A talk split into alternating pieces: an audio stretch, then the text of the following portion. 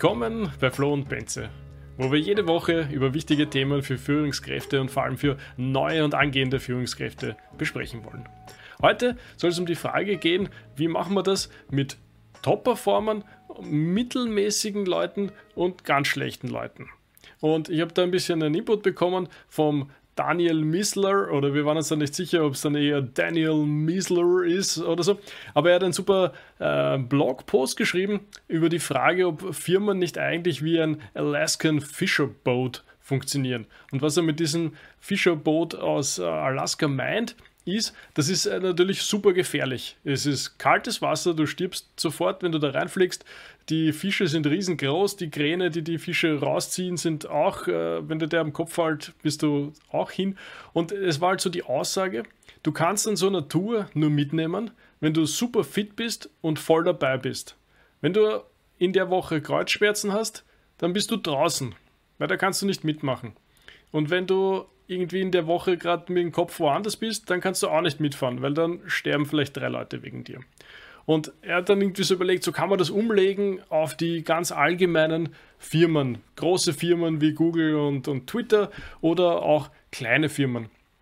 Und es gibt ein paar Punkte, die ihm da nicht so gut gefallen, aber so prinzipiell, glaube ich, soweit ich es verstanden habe, findet er das schon gut. Und das hat mich auch so ein bisschen getriggert, weil wir ja oft eigentlich über diese Themen sprechen, vor allem mit der Frage, ähm, dass ich es jetzt richtig rausbringe, hire slow und fire fast, was viele als unsozial finden, wir aber oft eigentlich meinen, es ist eigentlich genau das Richtige, weil dann trennt man sich äh, von den Mitarbeitern und die Mitarbeiter, die sich nicht wohlfühlen, die nicht recht performen können, ähm, man kümmert sich wenigstens insofern darum, dass man schaut, gibt es eine neue Stelle oder muss man sich vielleicht eine neue Herausforderung suchen. Ja, und ich finde, das ist ja auch ein ganz wichtiges Teambuilding oder Teammanagement-Thema, wo wir das natürlich auch immer wieder reinbringen. Und wenn wir in unsere eigene quasi persönliche Vergangenheit gehen, dann kann man das wieder, wieder mal sehr gut auf eine äh, Sport- oder Leistungssport-Analogie äh, umsetzen, wo man ja vor allem in einem Teamsport wie in unserem Fall American Football es natürlich immer wichtig war, quasi dieses, unter Anführungsstrichen klingt natürlich blöd, dieses Minimumniveau so hoch wie möglich zu halten. Und da gibt es ja unendlich viele Sprüche mit, die Kette ist nur so stark wie das schwächste Glied, wie auch immer. Ähm, trifft ja in dem Fall auch wieder zu, weil das ganze äh, Team ja dann nur richtig gut performen kann und da kommen wir dann schon in diese spannenden äh, Begriffe, ähm, wie quasi der schlechteste Spieler oder die schlechteste Spielerin, die in diesem Gesamtkonstrukt äh, dann unterwegs ist. Weil man im Sport und können ja überlegen, wie wir das auf, auf irgendwie Unternehmen oder auf ein, auf ein Business umwälzen. Aber in einem Sport oder in einem Leistungssport hat man ja einen Gegner. Und dieser Gegner ähm, schauen sich sehr wohl die Zusammensetzung des Teams an und können dann strategisch natürlich dieses schwächste Glied attackieren, was natürlich für den Teamerfolg äh, natürlich nicht so äh, sonderlich gut sein wird längerfristig, weil natürlich dann mehr und mehr Gegner auf dieses eine schwache Glied einfach ähm, strategisch attackieren werden und es dann äh, quasi früher oder später einfach dazu führt, dass das dass die gesamte Teamleistung quasi abnimmt. Und da sind wir eigentlich schon in diesen spannenden Themen drin, mit wie teilt man denn gedanklich überhaupt sowas ein? Mit was sind denn High-Performer? Was ist denn quasi jemand, der schlecht performt? Und äh, wie entstehen über Wertigkeiten? Aber ich glaube, diese Wertigkeiten-Thematik ist ja gerade beim Teambuilding, ähm, haben wir auch schon mal drüber gesprochen, eigentlich zentral, da mal überhaupt evaluieren zu können, was sind denn Fähigkeiten, die eine Wertigkeit für mein Business oder für mein Team haben. Das ist vollkommen richtig und viele tun sich da natürlich sehr schwer bei diesen Wertigkeiten und sagen, man kann Menschen oder soll Menschen nicht bewerten, die alle sind gleich viel wert und, und gleich äh, schön, dass du da bist und so.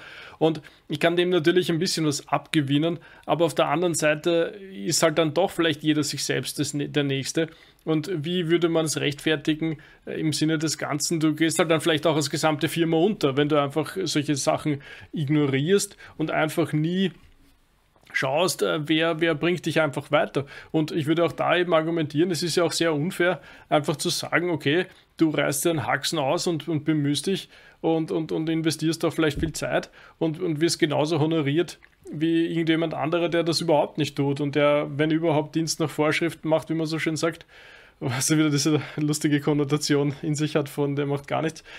Aber aber also da, also das heißt ja so schön, auch in der Verfassung zum Beispiel, du musst Gleiches gleich behandeln und dann der zweite Teil, den alle immer vergessen und Ungleiches ungleich. Ja, und da kommt das halt dann ein bisschen rein. Du kannst nicht einfach hergehen und, und, und alles über einen Kamm scheren, was sich aber scheinbar nicht über einen Kamm scheren lässt. Und man merkt das einfach ständig. Es gibt einfach massive Unterschiede in dem, was Menschen leisten können, in dem, was sie na, aushalten ist jetzt ein bisschen ein schlechter Begriff, aber es ist einfach, du merkst das an allen Ecken und Enden, wo auch Intelligenz hineinkommt, das wird überhaupt immer total negiert, so wie wenn es überhaupt keine Unterschiede geben wird in, in dem, wie manche denken, auf was für Ideen sie damit kommen und äh, die Problemlösungsmöglichkeiten, aber auch Strategien, die sich dann dahinter verstecken. Und du hast jetzt schon gesagt, es braucht einfach mal einen Raster, um mal einzuordnen, was braucht Ich bin jetzt gerade gar nicht so sicher, wo ich das her habe, aber das war schön ausformuliert von einem Gedanken, den ich schon immer hatte und wir im Football auch immer gemacht haben. Du musst dir einmal überlegen, was ist die eine Sache, auf die es ankommt. Ah, ich weiß schon, das war in dem schönen Buch über die Good to Great, wo mir der Autor jetzt mhm. gerade entfallen ist. Ähm, Finde die eine Sache, die das Um und Auf in deiner, egal jetzt mal Sportdisziplin ist oder auch in deiner Firma ist. Und dann optimiere gnadenlos auf dieses Ding hin. Und das macht im Sport, meiner Meinung nach, ist das total, liegt das auf der Hand, dass man das tut, aber wenn man dann mit offenen Augen durchs Leben geht, sieht man oft genug, wo man sich denkt, wieso genau trainierst du das, wieso übst du das und das hat nichts mit dem zu tun. Und da gibt es ja auch den schönen Spruch aus dem Training, wo man sagt, äh, wenn du Springschnurspringen übst und, und viel machst, dann wirst du gut in Springschnurspringen. Und so ist es, glaube ich, im Sport und so ist es aber auch in der Unternehmenswelt.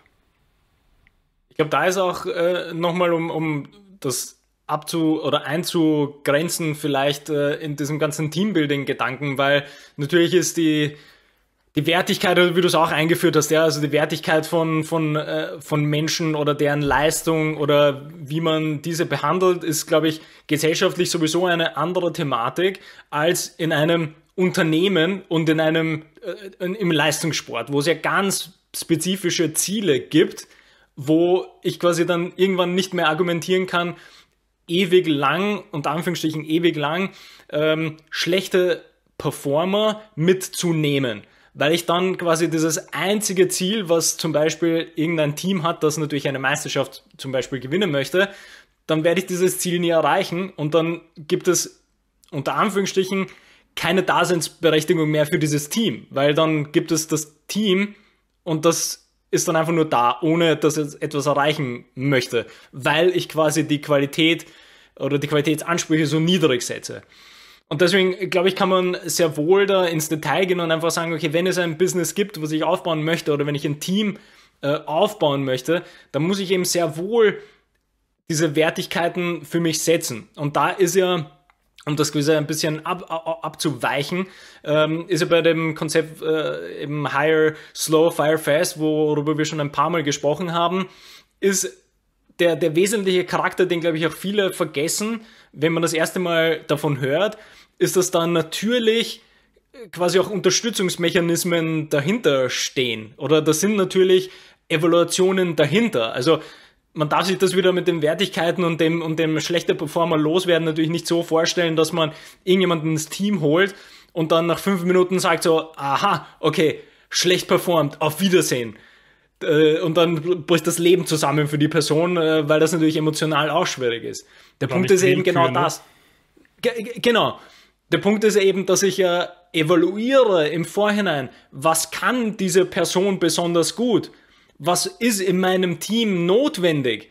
Kann diese Person das in meinem Team leisten oder nicht?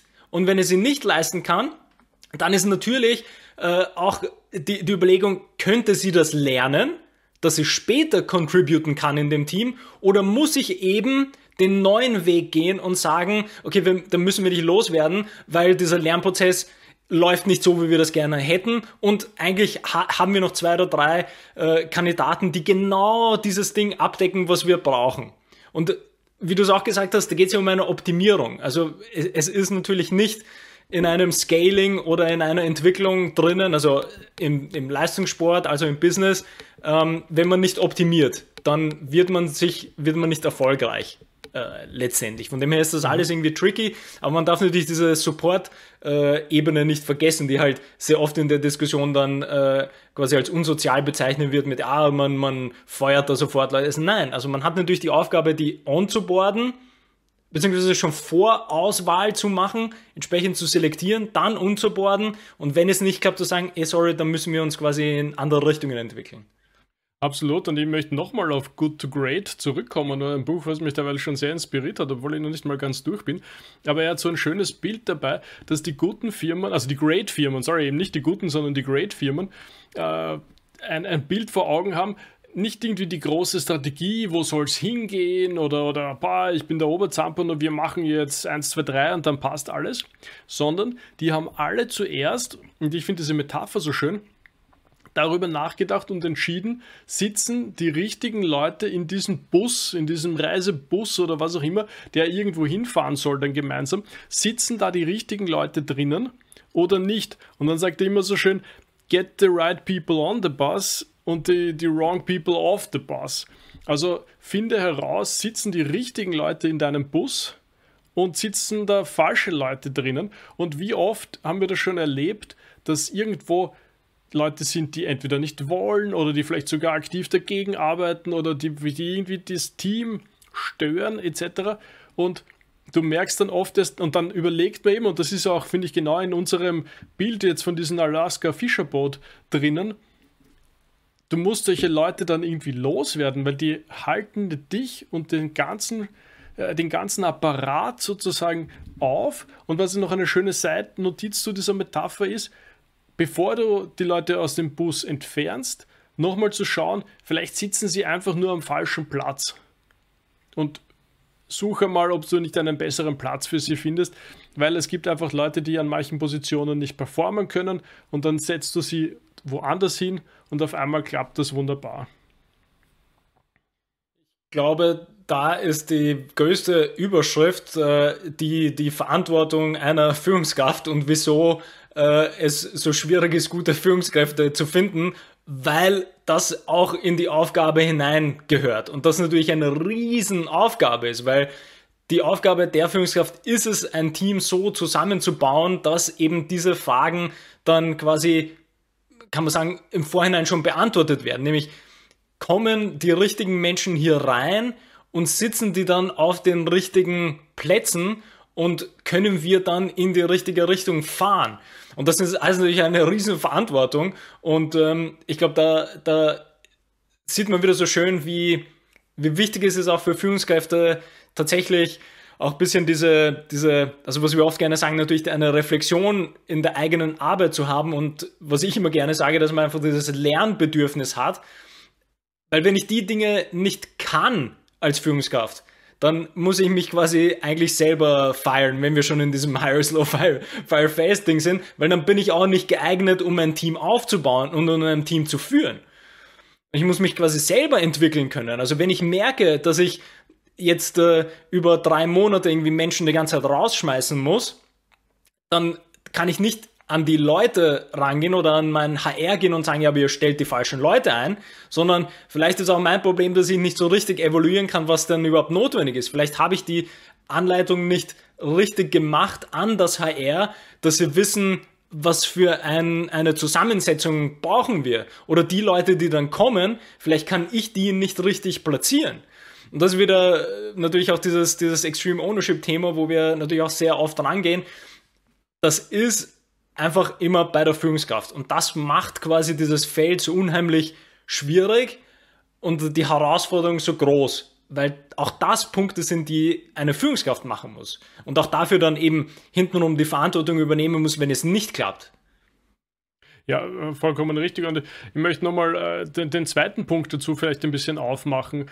Nämlich, wir haben vorher schon gesagt, okay, du brauchst einmal die, die Frage, was brauchst du eigentlich für deine Aufgabe, für dein Team? Wir haben ja da schon öfters auch in der Vergangenheit über die so komplementäre Rollen gesprochen. Wenn du weißt, du selber bist eher so ein Ärmel aufkrempler und los geht's. Dann brauchst du vielleicht wen im Team, der dich eher bremst und der sagt, naja, aber haben wir schon über das nachgedacht und haben wir schon beachtet, dass da drüben vielleicht noch ein Thema ist. Oder umgekehrt, wenn du merkst, du bist eher dieser Zurückhaltende und, und über Sachen nachdenkende, reflektierende, dann besorgt dir vielleicht noch wen an deiner Seite, der einfach mal sagt, so und jetzt gehen wir, aber jetzt haben wir genug drüber nachgedacht, jetzt müssen wir mal nach vorne schauen.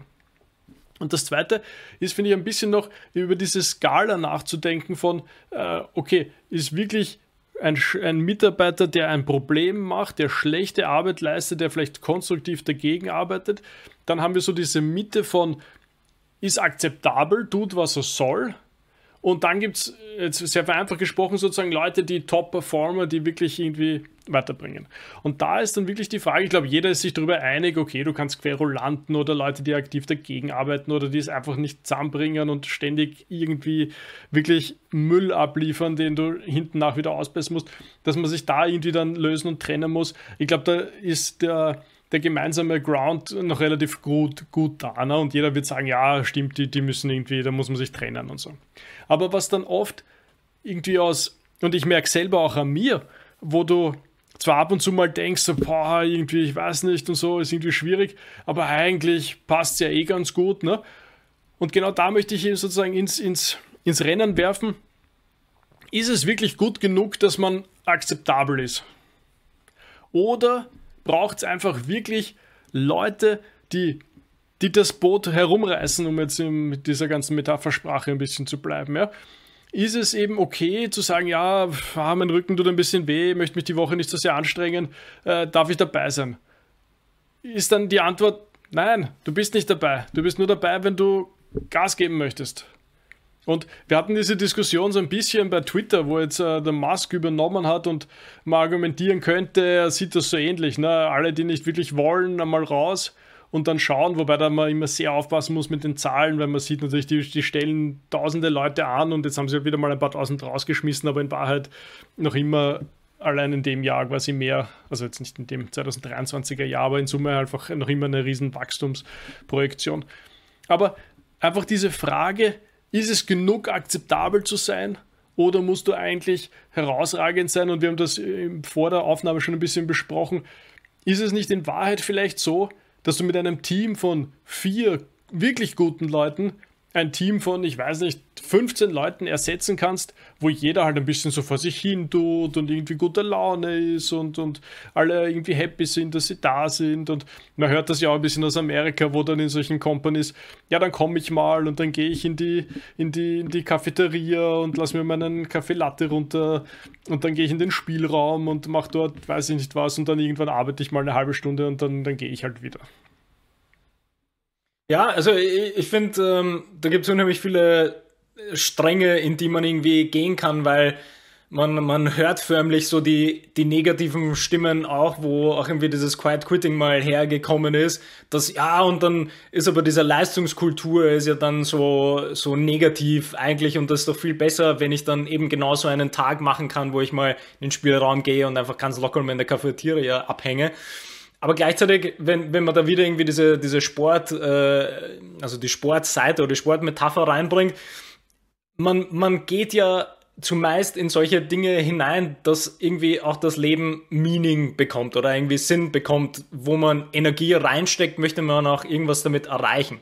Und das ist ja im Sport, äh, es würde selbst im Halbamateursport gibt es sehr wenig Menschen, die äh, also wirklich intensive Sportarten einfach nur so machen, damit sie sie machen. Also es gibt immer irgendeine Konkurrenz oder eine Competition.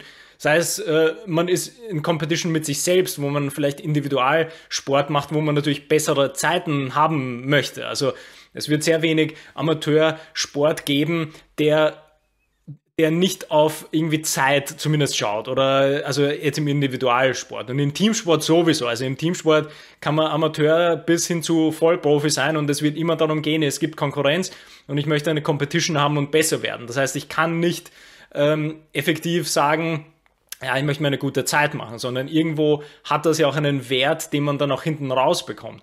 Und für mich ist da auch genau diese, diese Frage des Akzeptabelseins perfekt äh, wieder in diesen, diesen Teamsport halt irgendwie einzu, reinzubringen, weil wenn ich ein Team von ähm, nur akzeptablen äh, Menschen habe, dann werde ich mit dem Team vermutlich nicht super viel erreichen können.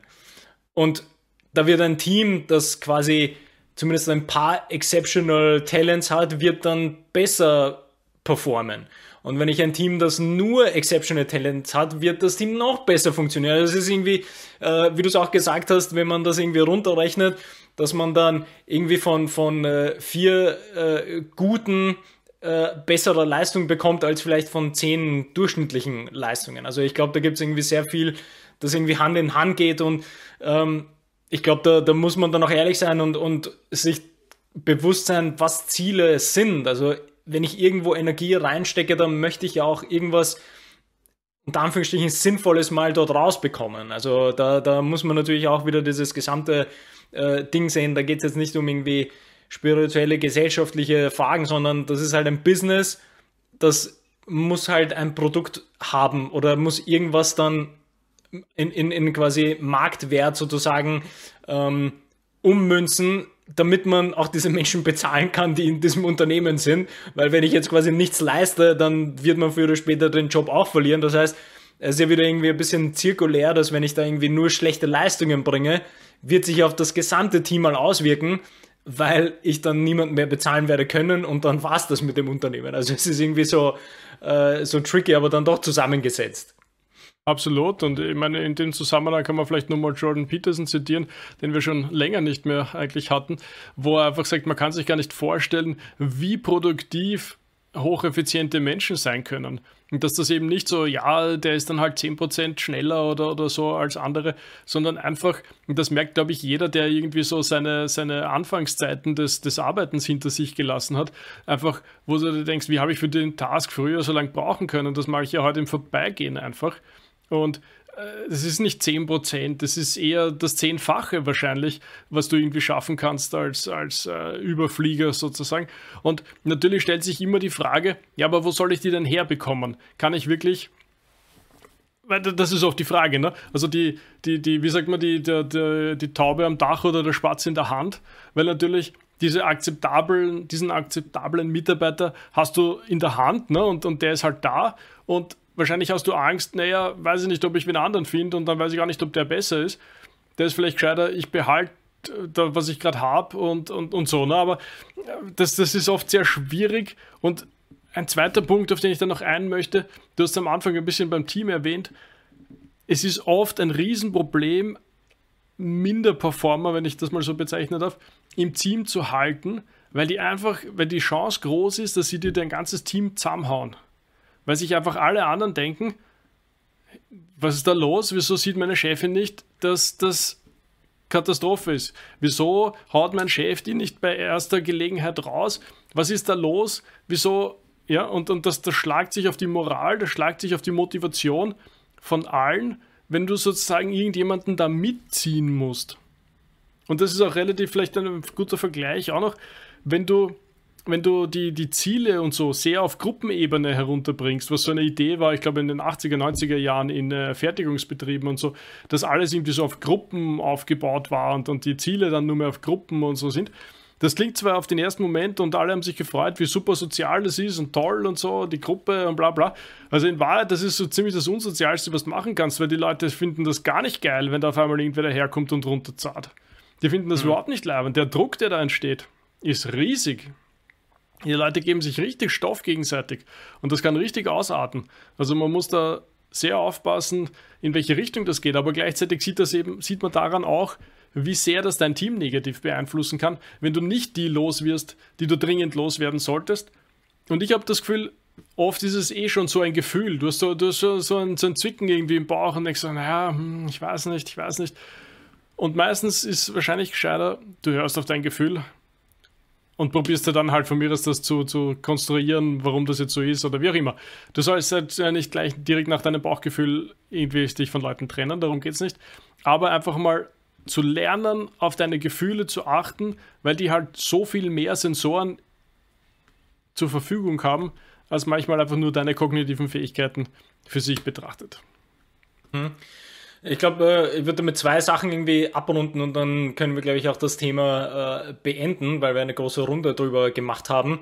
Ähm, ähnlich, was auch äh, Cal Newport natürlich immer sagt mit dem ganzen Deep Work, ist, man, man kann gar nicht beginnen zu verstehen, welche Wertigkeit quasi richtiges Deep Work hat im Vergleich zu Menschen, die halt kein Deep Work machen und sich dann fragen, ja, aber wie konnte irgendein bestimmter Autor so erfolgreich gute Bücher schreiben?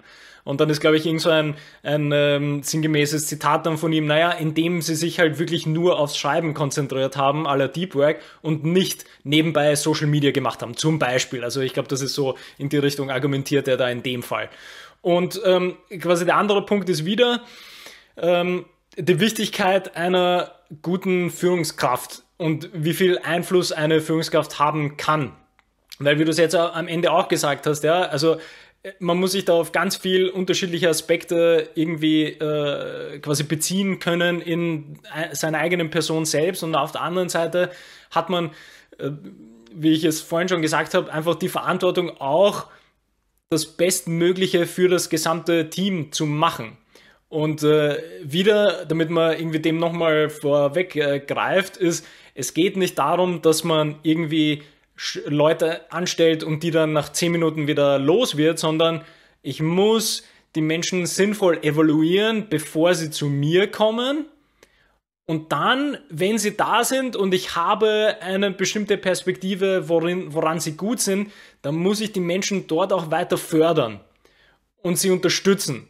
Also man, man äh, darf, glaube ich, echt nicht aus den Augen verlieren, dass man als Führungskraft nicht ähm, wie der Schachspieler ist, der dann nur die Figuren herumschiebt und dann sie einfach so vom, vom Board wieder runterschmeißen kann, sondern man ist, wie wir es immer gerne sagen, man steht hinter dem Team und versucht das Team zu pushen.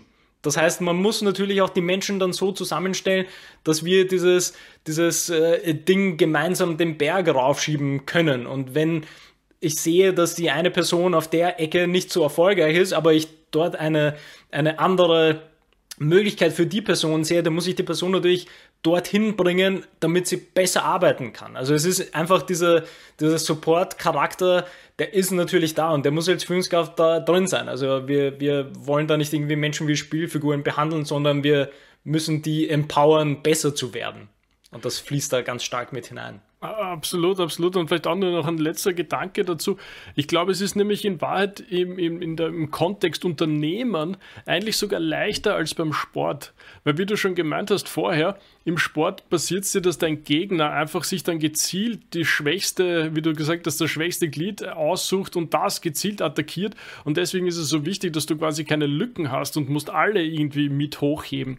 Ich finde aber im Team oder im Unternehmen ist das überhaupt nicht so. Wenn du dich gut anstellst und wenn du gut hirest, dann kannst du für jeden einen Platz finden, wo das vollkommen egal ist, dass der vielleicht riesen Lücken hat, große Schwächen quer übers Feld, interessiert überhaupt niemanden, solange das, was du von ihm erwartest und das, was du willst und brauchst, super erledigt, interessiert das niemanden. Der kann, und das ist ein klassisches Beispiel beim Programmieren, ja, der kann halt nicht mit Menschen reden. Na, wen interessiert es, wenn er die großartigsten Algorithmen dieser Welt für dich schreibt, ne? Ja. Und ja. umgekehrt, ja, ist ein Verkäufer, ja, na, der kann irgendwie keine drei E-Mail-Sätze gerade schreiben. Ja, wen interessiert es, wenn er Millionen Umsätze verkauft? Ja. Also da vielleicht ein bisschen die Entlastung auch. Du brauchst nur Leute, die das, was sie tun sollen, gut können der muss nicht irgendwie ein All-Around-Supertalent sein und alles können und, und die Schwächen, die müssen wir kaschieren. Nein, musst du nicht. Du musst einfach nur was suchen, wo die Stärken zur Geltung kommen und ja. umgesetzt werden können. Sehr schönes Schlusswort. Ja, passt. Dann äh, sagen wir danke. Schön, dass ihr da wart. Nächsten Mal. Bis zum nächsten Mal.